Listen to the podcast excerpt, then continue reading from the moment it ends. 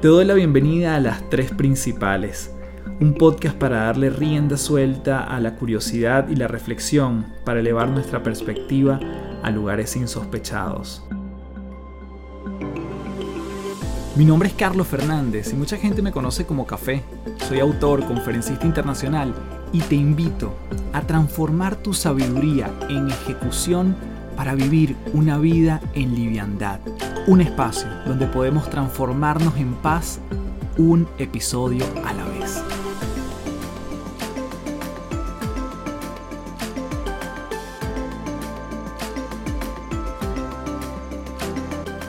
Hello, hello, un gusto saludarte. Mi nombre es Carlos Fernández, arroba Café del Éxito en todas las redes. Y como siempre, principaleros y principaleras, gracias, gracias, gracias por ser parte de este podcast Las Tres Principales. Como sabes, mi misión aquí es traerte gente fuera de serie que está haciendo cosas extraordinarias y que sin duda podemos llevarnos elementos para nuestra vida cotidiana, tanto en lo personal como en lo profesional, y por supuesto, llevarnos a lugares insospechados. En esta oportunidad tuve el placer de conversar con Lucía Galota, quien nos viene a hablar del punto de vista de nuestro liderazgo personal, de algunas tipologías en un test llamado DISC y cómo esas cuatro letras D, I, S, C pueden hacer la diferencia si las sabemos utilizar, potenciar y por supuesto utilizando herramientas que están a nuestro alcance y que ella nos va a hablar más al respecto.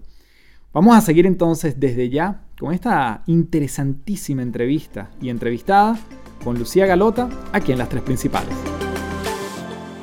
Bien, tenemos aquí en las tres principales a Lucía Galota. Lucy, bienvenida, qué maravilla, un fuerte abrazo desde Santiago de Chile hasta Caracas. No, súper feliz, mil gracias por esta invitación que, bueno, he disfrutado mucho de, tu podcast y de conversar contigo todos estos temas que nos apasionan que nos apasionan, sin duda.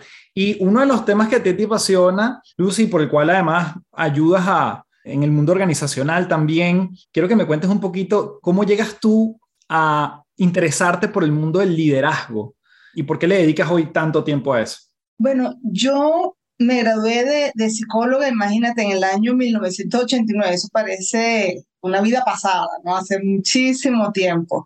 Y desde que inicié comencé en el área empresarial y de alguna manera los temas recurrentes dentro de la organización terminaba decantando en el liderazgo, porque al final todas estas power skills, todas las competencias blandas, todo lo que implica el manejo dentro de las organizaciones no es más que algunos de los impactos del liderazgo, bien sea el liderazgo de ti mismo o el liderazgo de alguien más o el liderazgo de equipo o el liderazgo corporativo. Entonces, luego de que me di cuenta de eso, que, que el liderazgo era prácticamente el resumen de toda el accionar de la, de la vida empresarial, por no meternos en otros ámbitos, me di cuenta que yo lo que trabajaba era el liderazgo en las organizaciones y, me sinceré, salí del closet con el tema del liderazgo. Y yo lo que hago es esto. Y entonces empecé como a estructurarlo desde allí. Lucy, y si te pregunto por esta profesión tan linda de la psicología, desde el año 89, cuando tú saliste quizás con unas expectativas de ejercer ¿Qué ha cambiado de lo que antes se conocía en elementos de psicología que tú has dicho, mm, esto no es tan así hoy en día?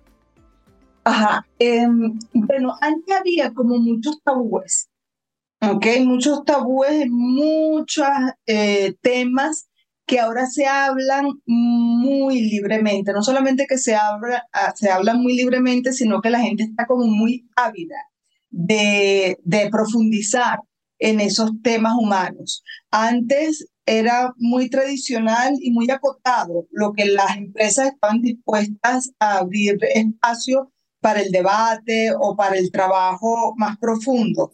Ahora y desde hace un tiempo por acá, este, ya tú puedes hablar libremente en las empresas de conciencia, de espiritualidad incluso, de, de elementos quizás que antes eran esotéricos y que ahora tienen un espacio dentro de la organización y, y, que la gente lo está tomando como que de verdad es el pilar importante para el rendimiento, para el bienestar y para los resultados. Entonces, antes, bueno, están cambiando de hecho de, de competencias blandas, ahora son las power skills, o sea, competencias poderosas es un cambio de paradigma radical que posiciona en el lugar correcto el impacto de esas competencias humanas. Y en el ámbito justamente de, la psicología, más allá de las organizaciones, si sientes que ha habido como una evolución de paradigmas que se pensaban del ser humano en aquel entonces y que han ido como también modificándose. Sí, bueno, la psicología yo pienso que ahora lo que, lo que ha afianzado mucho más es la influencia de la neuropsicología en el quehacer humano, o sea, como que se ha aterrizado, se ha aplatanado, nos las han puesto más al alcance de la, de la mano porque la psicología tradicional ya había, ya había hecho entregas muy importantes para el año 89, estamos hablando del psicoanálisis, de la psicología conductiva, de la psicología cognitiva, este, de la PNL, de la psicología sistémica, todo eso ya, ya existía en ese momento. Pero la neurociencia actualmente ha incorporado mucha información. La aparición del coaching dio otra perspectiva también a la, a la psicología y al abordaje de la, de la psicología. Sí ha habido una evolución, sin embargo, las bases de lo que, de lo que es el, el ser humano ya estaban sembradas ahora sí hay como, además hay más acceso y hay más comprensión de lo que es la, la psicología. De hecho, imagínate, cuando yo la estudié era muy poco demandada la carrera, por lo menos aquí en Venezuela, era, era muy poco demandada. Y ahora es una de las carreras más demandadas que hay, porque se comprende mucho mejor su aplicación y, y su valor dentro de, la, dentro de los diferentes ámbitos. Donde está el ser humano, hay psicología. Esa es una axioma de la psicología. Donde está el ser humano en el deporte, en las escuelas, en las empresas, en la familia, en donde está el ser humano, hay psicología. Entonces ahora se comprende mucho más ese, el valor que aporta. Y la aparición de la psicología positiva, Lucy, ya por ahí en el año 2000, finales del 99, ¿sientes que ha venido a ser un aporte? ¿Es parte de lo que tú trabajas o de lo que te apalancas? ¿Cómo también eso se incluyó quizás en los últimos 20 años? Sí, eso a mí me, me interesa mucho el tema de la psicología positiva porque eh, para también aquí conectar, porque tiene mucha conexión, el tema de, la, de esta metodología que, que, yo conversábamos en todo esto, está muy basada en la psicología positiva, pero incluso mucho antes que eso, en donde William Moulton, que es el, el creador de, de esta teoría en donde se apalanca el DIS, él solo le llamaba, solo estudiaba el comportamiento y la emocionalidad normal. ¿Por qué? Porque es, estadísticamente la más frecuente. La enfermedad mental es menos recurrente que la salud mental. Entonces, de alguna manera también la psicología positiva parte de la misma, del mismo hecho, que lo positivo y lo que tenemos como, como eh, salud, como potencial, como posibilidades, es mucho más que lo negativo, solo que la psicología históricamente le había dado mucho más peso y preponderancia a la enfermedad, a la salud. Es como la medicina, pues tú vas a estudiar la medicina, estudias la enfermedad. Entonces, deja de lado la, el, espectro de lo saludable. Eso, ese mismo paradigma era el de la psicología antigua, que, bueno, estudiábamos la enfermedad mental y el abordaje de la, de la curación, de, de, cómo se abordan esas enfermedades. Hasta que aparece la psicología positiva, pero antes de eso teníamos a William Morton Marston, que, que, estuvo muy interesado en lo que era el comportamiento y la emocionalidad normal que, eso le abre las puertas a no solamente a los psicólogos, sino a una cantidad de personas interesadas en, en, la psique y no necesariamente en la enfermedad de la, de la mente, ¿no? ¿no? No, necesariamente la enfermedad mental o emocional. Mm, interesante, porque te quería preguntar por el, la definición o cómo nosotros podemos estar atentos de cuando tengo, vamos a decir, un cerebro en buen estado, en ese estado normal, o uno que, que no está tan bien? ¿Cuáles pueden ser algunos, si se puede llamar síntomas que podemos identificar? ¿Tiene que ver directamente con cómo nos sentimos o hay otras cosas que pueden estar implicadas en ese cerebro cuando está en, bienestar o, cuando está en, en malestar? Mira, hay dos variables que se descubrieron que predicen muy bien nuestras capacidades o nuestras posibilidades de rendir de manera óptima, que son la autoconciencia y la autenticidad.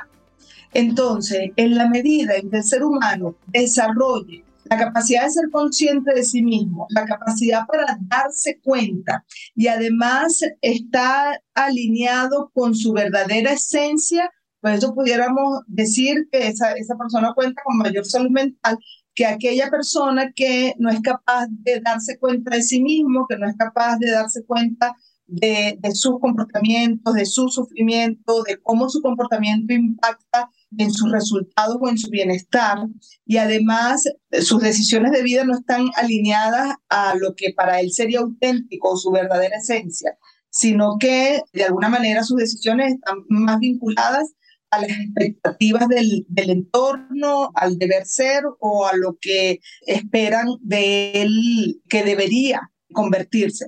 Entonces, de alguna forma eso termina trayendo sufrimiento, termina trayendo desconexión con la propia esencia, termina alejándote de tu verdadero conocimiento y de la autoconciencia. Y eso, la teoría dice que al final lo que te va a traer es sufrimiento, malestar, inconformidad, porque bueno, estás muy desconectado de tu propia esencia y de tu verdadera, de tu verdadero ser.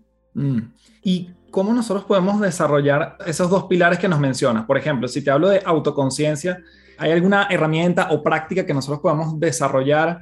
Eh, obviamente se habla de la meditación y es cada vez más difundido, cada vez menos, como tú dices, esotérico, sino es ciencia detrás de todo esto.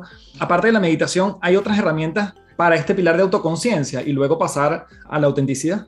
Sí, de hecho, la meditación, pongámoslo así, nos permite conocer una parte del ser, probablemente esa parte, eh, una parte muy profunda del ser.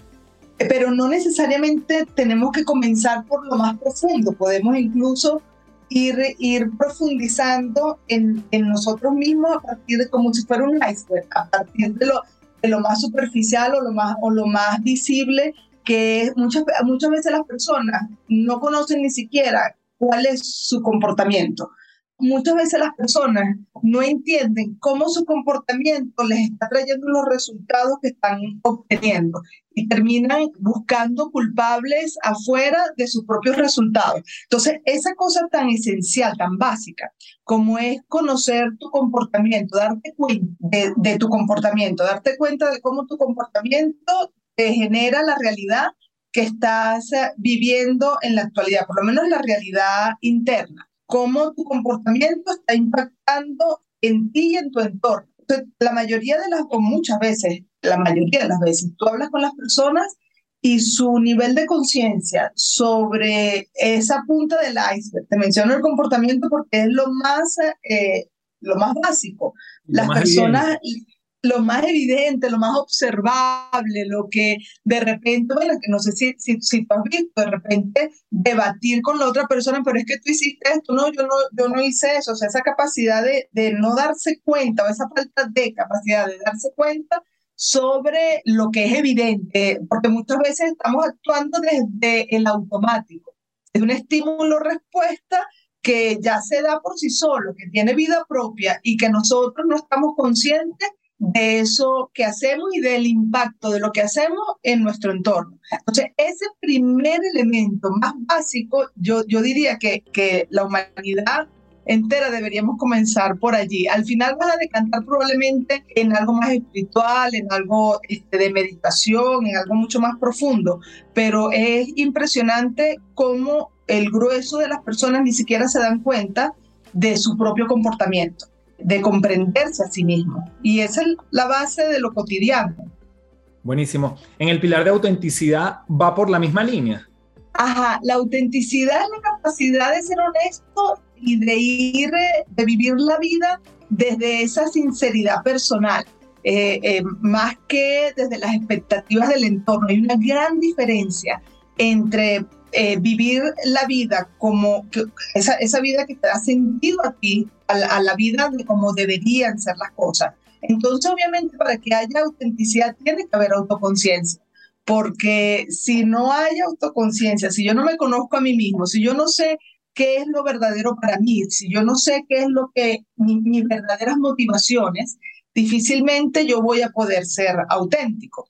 Entonces la autenticidad prácticamente viene como un resultado de mi capacidad de darme cuenta y de, y de que tanto me conozco, tanto he profundizado en mi propio conocimiento. Maravilloso.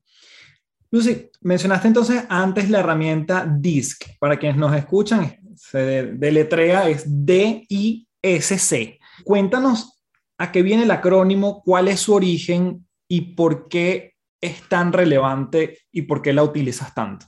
Ok, el DISC lo mencioné con el tema de la, de la psicología positiva porque su autor no desarrolló la herramienta, pero sí la teoría en la que se basa esta herramienta, que tiene que ver con el comportamiento y la emocionalidad normal. Él desarrolló cuatro factores gruesos de comportamiento que combinados entre sí dan perfiles de comportamiento. Y esos factores están muy vinculados a lo cotidiano. La D, por ejemplo, que por su letra D es dominancia, este, tiene que ver con eh, el foco puesto en, en, obtener resultados y en la solución de los problemas. La I es influencia y el foco de este factor está en la capacidad para establecer relaciones interpersonales y en la expresión de emociones. La S, que tiene que ver con la serenidad, es el factor enfocado en la estabilidad y en el mantenimiento del ritmo. Y la C, que es la cautela, el factor de comportamiento enfocado en el seguir las normas, los protocolos, los procedimientos y los estándares de calidad. Entonces, de alguna manera, son cuatro factores de comportamiento muy vinculados a lo cotidiano y que está centrado exclusivamente en el, en el comportamiento sano, en el comportamiento normal y en la emocionalidad normal. Todos nos manejamos con algún porcentaje de estos comportamientos en donde por lo general predominan uno sobre otro y eso nos da nuestro perfil de comportamiento, que en este caso esta metodología nos ayuda en esto de la autoconciencia a, conocer por lo menos esa primera parte más evidente de nuestra psicología, que es cómo actuamos, cómo nos comportamos, cuál es nuestra emoción predominante y de qué manera la expresamos hacia afuera, esta emoción. Entonces, ¿tú dirías que esta herramienta nuevamente apuntaría a potenciar los dos pilares que nos dijiste antes, como son autoconciencia y autenticidad? Principalmente la autoconciencia, pero en la medida en que tú vas trabajando ese, ese proceso de autoconciencia, lo que vas ganando, vas ganando en dos cosas principalmente, en la sinceridad personal y en la valentía. Porque, mira, es interesante que algo tan esencial como ser uno mismo requiera de valentía. Algo tan esencial para ser espontáneo y para, para verdaderamente ser sincero con uno y con los demás requiera de valor. Entonces, en la medida en que vas ganando autoconciencia, capacidad para darte cuenta, capacidad para conocerte, en esa misma medida se va despertando valentía. ¿Y valentía para qué? Valentía para ser auténtico. Valentía para aceptarte tal como eres. Eso no quiere decir que eso sea una condena, no te puedas transformar, no puedas crecer, evolucionar, pero la mayoría de nosotros de alguna manera somos muy duros con nosotros mismos y de alguna forma pesa mucho las expectativas sociales. Entonces, y de manera muy común, esas expectativas sociales que nosotros queremos satisfacer, lo que hace es que juega en contra de nuestro potencial. Porque mientras estamos tratando de satisfacer las expectativas sociales, de alguna manera estamos restándole energía a la capacidad para desarrollar todo nuestro potencial. Las personas que han desarrollado su máximo potencial de alguna manera han retado las expectativas que la sociedad tiene sobre ellos. Entonces, es de alguna forma una, como algo contradictorio el hecho de desarrollar nuestro máximo potencial y al mismo tiempo querer cumplir con las expectativas del entorno. Entonces, hay que llenarse de valentía para poder ser auténticos con nosotros mismos y poder aspirar desarrollar nuestro máximo potencial, porque tiene el costo de, bueno, de retar, de retar lo que se espera de nosotros, de desafiar, de, de tener de alguna manera a veces comportamientos disruptivos con respecto a lo que se espera que nosotros cumplamos del rol dentro de la sociedad. Mm.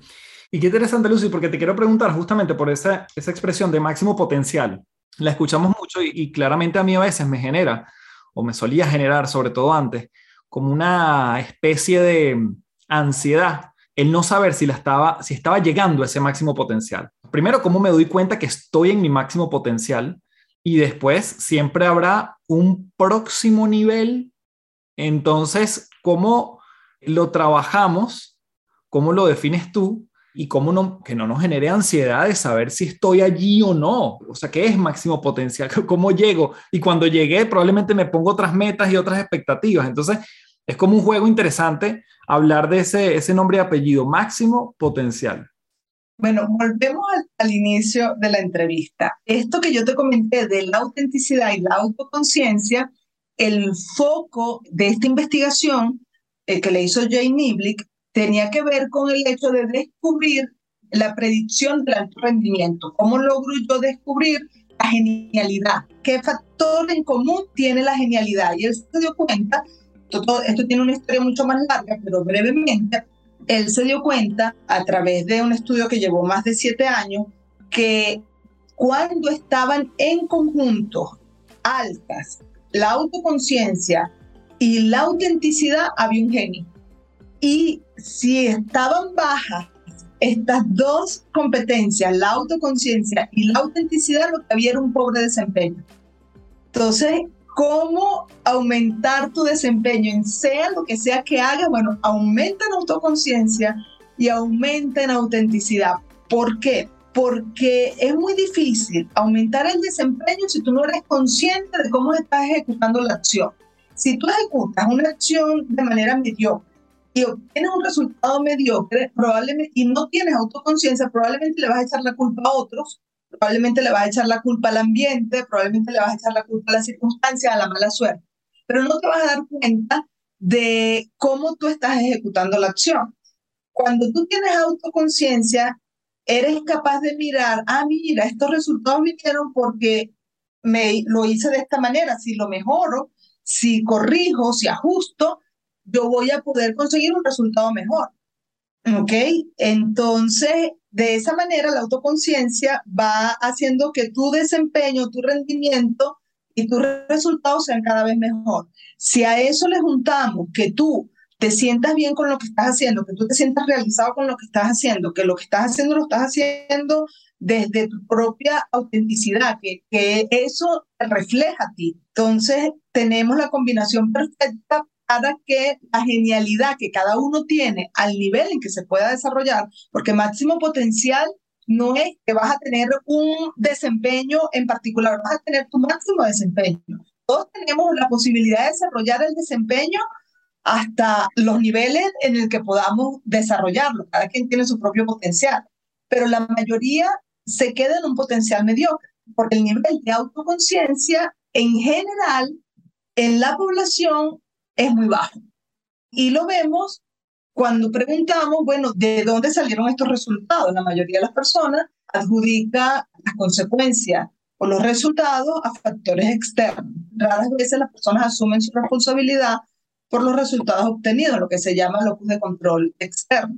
Entonces, eso es una evidencia de una baja autoconciencia. Antes de continuar, quiero comentarte que este episodio viene presentado por Gimnasios de Bienestar.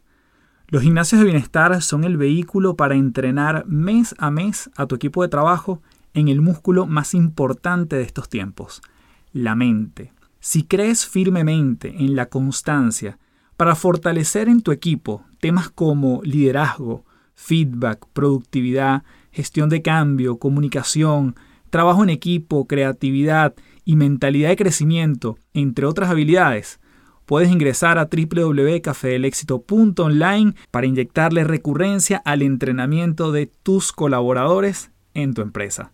Seguimos con más de este episodio en las tres principales.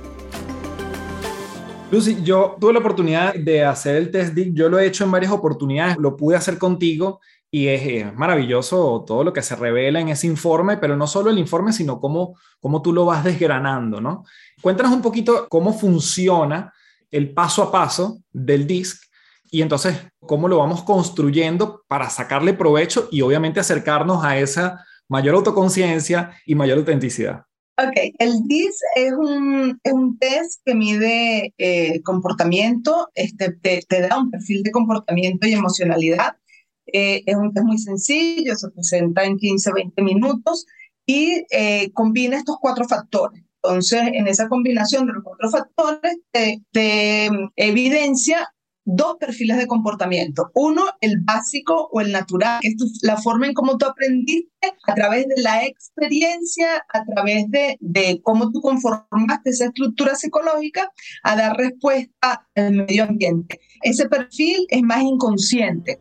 Y el segundo perfil es la respuesta adaptativa y es de qué forma tú acomodas ese comportamiento para tener éxito en tu contexto actual la mayoría de las veces este ajuste del comportamiento es inconsciente. Pero cuando tú lo revelas, la persona dice, ah, sí, sí, claro, yo, yo me estoy comportando de esta manera. O sea, aun cuando es inconsciente, la persona fácilmente toma conciencia de que eso está pasando.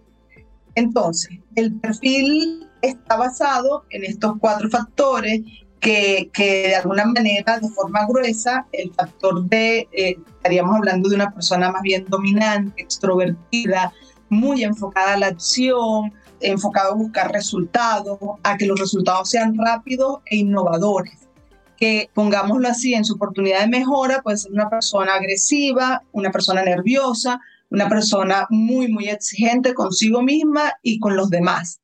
Entonces, eso es lo que es el factor D. El factor I es una persona muy simpática, es una persona con una gran capacidad para relacionarse, una persona que va a conseguir los objetivos, pero a través de, los demás, porque tiene un eh, buen potencial para motivar y animar el entorno. En su factor o en su parte de oportunidad de mejora, tiene dificultad para el manejo del tiempo, porque es tan expansivo que se pierde en el, eh, le falta esa estructura para manejar el, el tiempo, lo concreto. Tenemos el S, que es una persona más bien muy reflexiva, más bien introvertida, con una gran capacidad para escuchar. Los buenos coaches tienen por lo general este factor alto porque son personas muy, muy empáticas y maduras y con muy buena capacidad para comprender al otro y para escuchar. En su lado de oportunidad de mejora son personas que les cuesta mucho el conflicto, más bien tienden a oírle al conflicto porque no le gusta asumir posición. Y el C son personas muy meticulosas, personas que tienden más bien a seguir el, el, el patrón, los procedimientos, entienden la importancia de la norma, saben que el, en el cumplimiento de la norma y de los protocolos está la base de la excelencia y de la calidad. Son personas que van a ser muy cuidadosas, que van a querer llegar a un resultado muy bueno en el primer intento, que le gusta que las cosas salgan bien y en lo negativo o en su oportunidad de mejores, que son personas muy, muy críticas y que además eh, de alguna manera les puede tomar decisiones, son muy analíticos. Entonces puede ser que tengan parálisis por análisis. Entonces, una vez que tú y cada persona tiene porcentaje de estos factores, más alto, más bajo, y en la medida en que el factor esté más alto, pues tiene más predominancia en el comportamiento. Este test nos da el, el perfil natural, la persona tiene una estructura a través de la cual funciona en el grueso de la, del día a día y la respuesta adaptativa, que nosotros la, la enfocamos principalmente en el área laboral, es cómo la persona ese comportamiento natural lo acomoda para tener éxito en sus circunstancias actuales de, trabajo. Entonces, bueno, por ahí uno hila, porque cada, cada perfil da mucha información ayuda mucho a la persona a conocerse. Lucy, en el perfil natural entiendo entonces que una persona pudiese, si hace este test hoy, en seis meses o en un año, es probable que se mantenga más o menos igual en el perfil natural. En el perfil adaptado, obviamente es más sensible a cambios porque de repente ahorita lo recién ascendieron, más adelante ya tiene dominio del grupo, pero pasado mañana eh, se cambia de país y va a otro trabajo. Ese puede, puede modificarse. Mira lo que estás diciendo. Eso es muy importante lo que estás diciendo, porque si el cambio es estructural, el que va a cambiar es el estilo natural. Si el cambio, si el cambio es algo puntual, el que va a cambiar es, la respuesta adaptativa. ¿Cómo así? Si tú te cambias de país, probablemente te va a tocar aprender una manera diferente de ser por la cultura del entorno. Entonces, esa manera diferente de ser no es lo mismo vivir en Venezuela con la cultura nuestra que vivir en los Estados Unidos con la cultura americana. Eso te va a obligar a ti a que tu estructura de comportamiento cambie de manera estable. ¿Ok? Entonces va a cambiar tu estilo natural. Pero si estás en el trabajo y te cambiaron al jefe, lo que va a cambiar es la respuesta adaptativa, porque tú tienes que acomodar tu comportamiento para dar una respuesta a las exigencias de este jefe que sea exitosa. Entonces tú dices, bueno, el jefe anterior le gustaba que yo diera la respuesta rápida, que yo rápidamente diera una respuesta, entonces se activó tu D. Pero a este jefe lo que le gusta es que yo sea preciso y exacto y que en la primera entrega mis resultados sean los correctos. Entonces se te, empieza a activar, te empieza a bajar el D, a subir el C, porque te, está, te están pidiendo más meticulosidad. ¿Ok? pero eso es específico a ese entorno.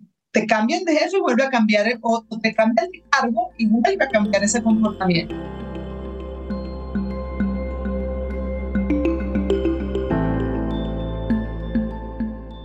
Qué interesante eso justamente que dices, porque me pregunto a alguien, supongamos que no solo que, y estoy pensando en, en estos dos últimos años, donde lo personal se vinculó con lo profesional en términos de dónde estoy trabajando. Ya no trabajo quizás en una oficina, ahora estoy trabajando desde casa o estoy en un modo híbrido. Pero bueno, se me mezcla que tengo, no sé, la responsabilidad de los niños o tengo que estar pendiente igual en casa, pero tengo que estar concentrado en la reunión. Está todo como entremezclado. Allí, ¿cuál se ve más afectado? ¿Se ve el natural o estoy circunstancialmente adaptándome, flexibilizándome a una, una nueva normalidad? Sí, lo más seguro es que, es que sea la respuesta adaptativa la que se vea afectada. Sin embargo, en tu caso, yo no sé cuánto tiempo tú tienes de estar viviendo en un nuevo país o... Yo tengo ya ocho años aquí en Chile. Ah, ok, ya eso tiene que haber cambiado. ¿Y tus hijos qué edad tienen? Seis y tres. Porque la paternidad también cambia el comportamiento natural. Claro, claro incluso de pasar de ser soltero a casado, esos cambios radicales de vida, como el matrimonio o la paternidad o cambiar de país o las pérdidas importantes, cambian el estilo natural. Ya tú eh, probablemente hay un antes y un después. Y los cambios circunstanciales te cambian es la respuesta adaptativa. En este caso probablemente lo que esté cambiando sea la respuesta adaptativa, es acomodarse, adaptarse a una manera diferente de dar respuestas al entorno laboral, que es lo que tú estás diciendo de lo remoto a lo presencial. Mientras mi, vamos a decir, mi perfil adaptado está más alejado del perfil natural, sería lo normal es que me estreso más porque no estoy actuando como normalmente yo soy o me siento cómodo, ¿es, así? Sí, no hay ningún perfil bueno ni ningún perfil malo. Todos los perfiles en esta metodología son válidos. Sin embargo, si hay una circunstancia ideal y hay una circunstancia estresante. La circunstancia ideal es que mi perfil, adapta, mi perfil natural, mi perfil adaptado y el perfil del cargo, de comportamiento del cargo, sean el mismo. Porque de esa manera tú estás haciendo en el agua. Ahora bien, si el perfil del cargo, y ahorita voy a poner un ejemplo, y tu perfil natural son muy diferentes, tú te tienes que adaptar de manera muy radical tu forma de ser a una forma de ser muy distinta que va, que va a implicar que inviertas mucha energía en ese proceso de adaptación, lo cual va a ser un proceso estresante. Por ejemplo, supongamos que tú no haces ninguna evaluación para, para colocar una persona en un cargo y pones a cualquiera. Cogiste una persona al azar y la pusiste en un cargo. Resulta que esta persona tiene un perfil eh, principalmente C y S y el D y el I lo tienen bajo. Esta persona CS va a tender a ser introvertida, va a tender a, a, no gustarle trabajar con personas nuevas, sino más bien con su grupo pequeño de personas de confianza, no le va a gustar mucho hablar, pero resulta que tú lo agarraste y lo pusiste en un cargo de atención al público, en un cargo que requiere de contacto con personas, requiere de cierta este, agilidad para las relaciones interpersonales, comunicación abierta, y resulta que esta persona no tiene esa, esa habilidad, no tiene ese perfil de comportamiento. Para tener éxito en ese cargo va a tener que acomodar, ajustar mucho su comportamiento hacia probablemente este, un estilo totalmente opuesto a su manera natural de ser.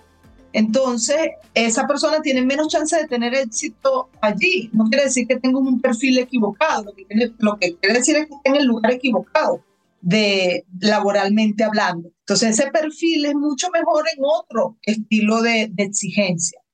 ¿Ves? Entonces, eso es lo que vemos. Parte de eso uno lo ve con estas metodologías.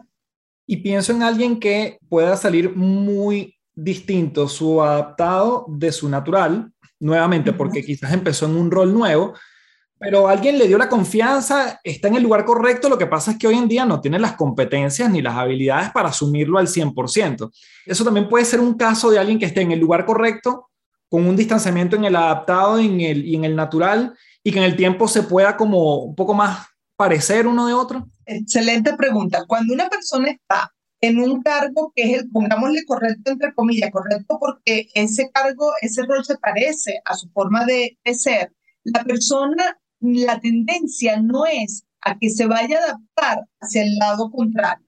¿ok? La tendencia que suele ser como lo más común es que cuando una persona está en un proceso de cambio, los cuatro factores, el D, el I, el S y el C, salen muy aplanados en el gráfico, es decir, salen muy cerca del 50%. Cuando uno ve un gráfico en donde los cuatro factores están muy cerca del 50%, uno sabe que esa persona está leyendo el contexto y está, probablemente no lo sabe conscientemente, pero cuando uno se lo dice lo reconoce rápidamente es una persona que está frente a un cambio y todavía no sabe muy bien cómo acomodar el comportamiento. Entonces, está en ese proceso de leer el contexto, está muy cauteloso de cómo comportarse. Entonces, sus cuatro factores salen muy cerca de la media porque todavía no ha terminado de hacer la lectura. Entonces, no es que no, no he visto eso, que se van para el lado contrario, sino que aplanan el perfil. Lo aplanan mientras leen, vamos a ponerlo en, la situación real para que se entienda mejor. Suponte que tú tienes un rol nuevo o, un jefe nuevo, ¿ok? No, difícilmente tú vas a comportarte en la forma contraria de ser tuyo. Tú lo que vas a estar es muy cauteloso para ver cuáles son, cuál es la forma de actuar de tu jefe o qué es lo que está esperando este rol de ti. Y esa manera cautelosa de, actuar, lo que está haciendo es que tú vas leyendo, vas leyendo, allá ah, va, ¿qué, qué es lo que funciona aquí? ¿De qué manera, cuál es el comportamiento que va a tener más éxito en este nuevo contexto? Y entonces, una vez que ya tú lo comprendes, allí es cuando el perfil adaptado se define.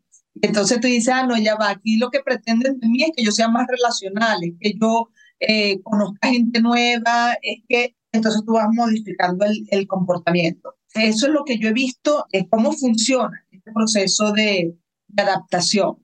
Hay otra situación que puede suceder y es que el contexto te esté pidiendo una adaptación y tú que es el caso contrario, y tú estés eh, actuando igual a como tú eres sin adaptarte. Es decir, que tu perfil natural y tu respuesta adaptativa sean exactamente la misma, pero tu contexto te está pidiendo otra cosa y tú no te estás adaptando. ¿Cómo sabemos eso? Porque tú insistes en ser como tú eres en tu comportamiento, pero no estás obteniendo buenos resultados. Esa es la, la principal razón por la cual vienen a consulta oye, yo no estoy teniendo buenos resultados, te, te mandan a, coaching o qué sé yo, resulta que bueno, tú porque la mayoría de las veces cuando te mandan a coaching, bueno, puede ser para que despliegues tu potencial, pero la mayoría de las veces porque no está dando los resultados. Y cuando vemos, cuando aplicamos el DIS, vemos que su estilo natural y la respuesta adaptativa pasa con frecuencia, es la misma, ¿ok? Y entonces ahí vemos probablemente una, una persona de repente no ha, no ha comprendido bien lo que están esperando de ella o está siendo muy rígido en su comportamiento. y le está costando acomodar el comportamiento a lo que el, el contexto está demandando. Y eso lo, vimos mucho ahora con el COVID, que todos tuvimos que adaptar el comportamiento, porque imagínate, es una exigencia brutal, ¿no? Absolutamente. Lucy, bueno, creo que hay una información súper valiosa en todo lo que nos has dado. Para entrar en la recta final, quería preguntarte cómo hace alguien para entonces acceder al DISC si alguien que nos está escuchando quiere hacer esa inversión en tiempo y en recursos para, bueno, para ver su perfil, para ver, porque además es un reporte bastante completo lo que te arroja y que después también puedas, bueno, sacarle provecho a eso. Hay dos maneras de ponerte, dependiendo de, de lo que requiera la persona, de ponerte en el DIS. Uno, si eres coach o si eres consultor y quieres usar la herramienta y certificarte en el uso de la, de la herramienta, nosotros en, en LeaderLab, en la página web nuestra, leaderlab.org, ahí puedes ponerte en contacto con nosotros. Nosotros constantemente estamos abriendo certificaciones para especialistas DIS que puedan utilizar la herramienta en su proceso de coaching, de consultoría, de asesoría, porque la verdad es que em, es, un, es una herramienta de medición que lo que hemos visto en el uso de esta herramienta ese, su impacto transformador y cómo ahorra tiempo también para tener información de la persona que de otro modo la tendríamos que invertir varias sesiones para obtenerla. La persona que no tenga este trabajo de, de coaching, de asesor y quiera hacerse su, su DIG y hacer su sesión de devolución, pues puede ponerse en contacto conmigo a través de, de en mis redes sociales, Lucy Galota, en Instagram y darme un, mensaje privado con muchísimo gusto. Yo, hay otras personas que, de, de, nuestra organización que también utilizan la herramienta, aplican el, la, el DIS y hacen una sesión de devolución y bueno, allí tienen su, su reporte.